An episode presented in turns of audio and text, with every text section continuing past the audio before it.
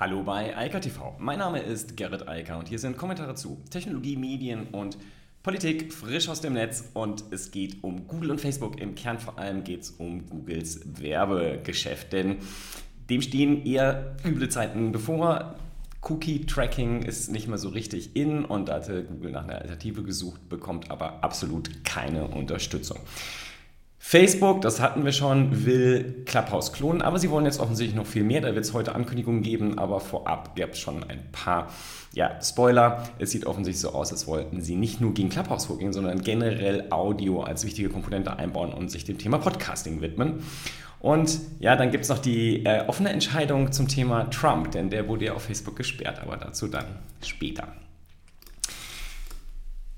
Google will mit Flock eine neue Werbetechnologie etablieren im Netz. Also statt personalisiertes äh, User-Tracking, User-Tracking in Form von Kohorten, also über mehrere Gruppen hinweg. Man packt die Nutzer abhängig von ihren Interessen in ganz viele Kohorten und folgt ihnen dann trotzdem wieder und kann wieder äh, personalisierte Werbeschaltung vornehmen. Äh, nicht personalisiert, sondern kohortenbasierte Werbeschaltung.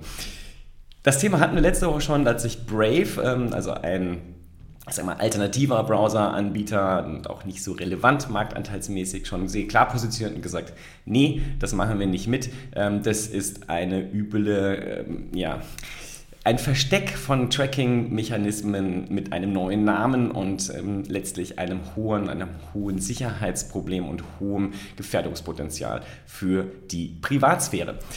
Jetzt haben sich in den letzten Tagen sehr, sehr viele andere der Sache angeschlossen und zwar alle Chromium-Browser. Also alle Chromium-basierten Browser sind raus und haben gesagt, nee, machen wir nicht mit. Und dann kommt on top auch noch Mozilla und sagt, nee, wir machen das auch nicht. Also Firefox auch draußen. Und als wäre das nicht schlimm genug, kommen auch noch alternative Anbieter wie zum Beispiel DuckDuckGo und sagen, ähm, wir haben schon mal eine Extension gebaut, um Flock zu unterdrücken. Und also für alle Browser, die es aus irgendwelchen Gründen nicht machen sollten, äh, Chrome zum Beispiel. Und das Schlimmste aber für, für Google ist, dass der größte, so marktanteilsmäßig nach Google Chrome, größte Chromium-Browser, nämlich äh, Microsoft Edge, auch gesagt hat, werden wir nicht unterstützen, halten wir für keine gute Sache. Was bedeutet das für Google? Naja, dass sie dieses Flock-Ding nur in Anführungsstrichen in Google Chrome durchsetzen können. Jetzt ist natürlich Google Chrome der größte Browser marktanteilsmäßig, kommt so ein bisschen auf die Länder an, aber zwischen 50 und 70 Prozent Marktanteil. Das heißt, Google könnte nicht sagen, ist mir egal, in meinem eigenen Browser setze ich das um. Aber dann kam noch eine andere Ankündigung und damit ist das ganze Thema relativ vom Tisch, denn WordPress hat gesagt, wir werden Google Flock automatisiert auf allen WordPress-Seiten ausschalten. Und das passiert jetzt schon sehr schnell, denn man hatte darüber diskutiert, ob man Flock als Sicherheitsproblem einstufen soll oder als nur generelle ja, ähm, problembehaftete Technologie, der man sich auch mit einem späteren Release mal ähm, zuwenden kann. Aber da wurde jetzt die Entscheidung getroffen, Flock ist ein Sicherheitsproblem und wird sofort äh, bedient. Das heißt, äh, die, es kommt in den WordPress Core, dass Flock deaktiviert wird auf sämtlichen WordPress-Seiten. Jetzt könnte man sagen, das interessiert ja niemanden. Punkt und Fakt ist aber, auf 41% aller Websites läuft WordPress. Das heißt, 41% aller Websites deaktivieren Flock jetzt per Default. Und es ist so, natürlich können die ähm, WordPress-Nutzer, also die das Content-Management-System dort betreuen, das wieder einschalten, aber welchen guten Grund sollten sie dafür letztlich haben? Ähm, möglich ist es, aber ich glaube nicht, dass das häufig passieren wird. Dazu kommt noch diese 41 Prozent, das ist ja immer so eine Zahl, das betrifft dann sozusagen alle Websites. Ähm, aber wenn man sich genauer anschaut, alle Websites mit Content Management System, da sind wir bei über 60 Prozent Marktanteil von WordPress. Das heißt, für Google Vlog sieht es jetzt ganz schön bitter aus. Und das auch zu Recht, denn ich habe das schon ein paar Mal hier gesagt, diese Technologie macht nichts anderes als personalisiertes Tracking, was wir vorher halt über Cookies gesteuert hatten, jetzt halt über eine andere Technologie, indem man dort Kohorten bildet und letztlich trotzdem wieder individualisiert den Nutzer erfasst und ihn jederzeit mit entsprechender gezielter Werbung bedienen kann. Für Google ist das eine massive Katastrophe, um das mal vorsichtig auszudrücken, denn man hatte sich ja darauf so zurückgezogen zu sagen, okay, wir nutzen nicht mehr Cookies, da ist eh das ganze Problem mit diesen Cookie-Bannern, das mag niemand und das ist alles irgendwie unschön und die Leute haben sich auch eingeschossen auf Cookies. Ich meine, mit Fingerprinting kann man das alles so oder so individuell targeten erstmal, aber bis das sozusagen dann beim EuGH gelandet ist, da vergehen noch mal ein paar Jahre. Aber Google hat gesagt, wir bauen da jetzt vor, suchen uns eine neue Technologie, um das Tracking halt weiterhin zu ermöglichen, aber eben nicht mehr auf individueller Basis sondern dieser Kohortenbasis.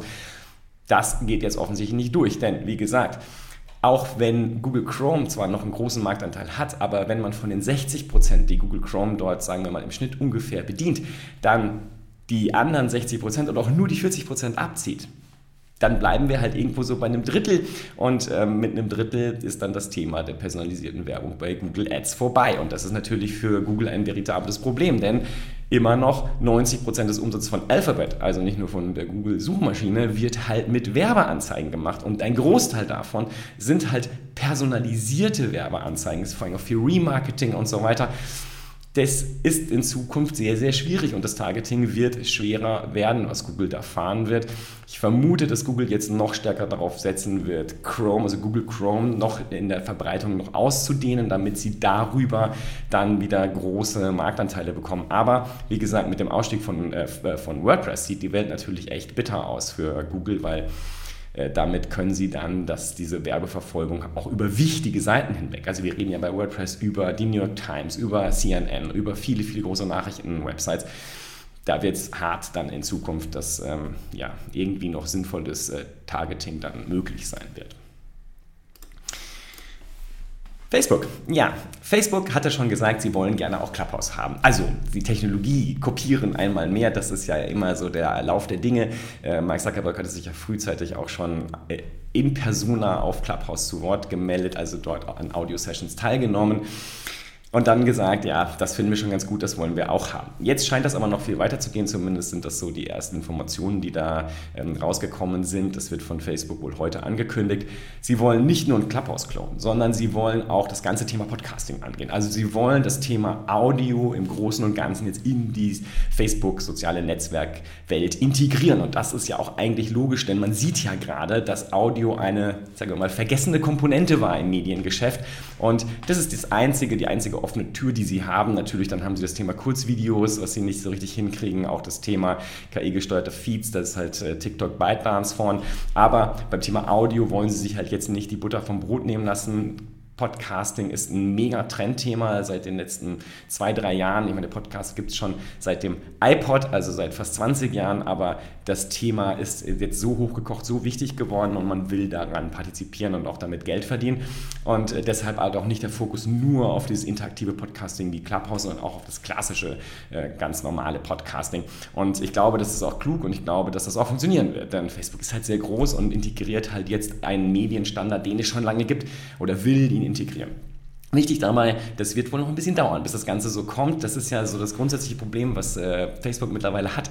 Sie kopieren zwar weiterhin jedes soziale Netzwerk, was irgendwie auftaucht und ihnen gefährlich werden könnte, aber sie sind sehr, sehr langsam, wobei das bei Google auch der Fall ist. Ähm, ich erinnere mich nur gerne an YouTube, was es immer noch nicht geschafft hat, Kurzvideos und Stories wirklich für alle Nutzer auf YouTube freizuschalten, sondern es ist so eine erlesene Schar von Menschen mit 10.000 Abonnenten. Also ich weiß gar nicht, wie viele das sind, die das dann sozusagen benutzen können, alle anderen nicht. Und ähm, Facebook hat das gleiche Problem. Also sie kriegen halt die Reels nicht, äh, also die Reels heben nicht ab im Verhältnis zu TikToks. Und ähm, jetzt wird man sehen, wie das Audioformat kommt und wann es vor allem kommt. Denn das ist die nächste Nachricht. Clubhouse ist ja nicht untätig und Clubhouse hat gerade verkündet, dass sie ein Series C Funding haben, einmal mehr von A16Z und die haben jetzt nochmal Geld eingesammelt. Und ganz offensichtlich ähm, will man diesen Kampf dort auch ausfechten. Und der richtet sich ja nicht nur gegen Facebook, die ja jetzt erst anfangen, sondern auch gegen Twitter, die ja mit Spaces schon ein entsprechendes Produkt am Markt haben und auch langsam aus der Beta rausschieben und immer größer machen. Also Clubhouse äh, muss ein bisschen was tun, aber ganz offensichtlich, ähm, und darauf berufen sie sich auch in einem entsprechenden Blogpost, die sagen halt, sie verteilen jetzt relativ viel Geld an die äh, entsprechenden Hosts, die bei Clubhouse ein hochwertiges hochwertige Sendungen, Radiosendungen sozusagen machen, Podcasts machen, interaktive. Und Wir werden sehen, wie das ausgeht, ich jetzt schon ein paar Mal gesagt. Ich kann mich nur wiederholen von Anfang an. Ich bin der festen Überzeugung, dieses Format der interaktiven, also das interaktive Podcasting, das Social Podcasting, das wird definitiv bleiben und das wird auch einen Teil des Podcastings zurückdrängen, also des klassischen Podcasts, äh, weil die Leute halt teilhaben wollen. Aber es wird, also es ist ein Trend, der nicht weggehen wird, aber es wird auch weiterhin den Podcasting-Bereich geben, da bin ich mir genauso sicher. Und deshalb, wie gesagt, das, was Facebook davor hat, ist sicherlich nicht dumm, sich beiden Themen jetzt zu widmen und nicht nur dem Social-Audio-Teil.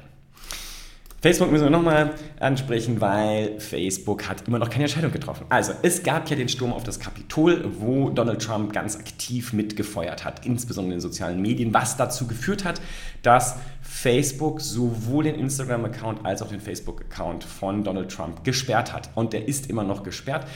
Ob diese Entscheidung jetzt richtig war, wurde dem Oversight Board, also dem Aufsichtsgremium von Facebook, vorgelegt. Das hat die Entscheidung jetzt aber noch einmal vertagt.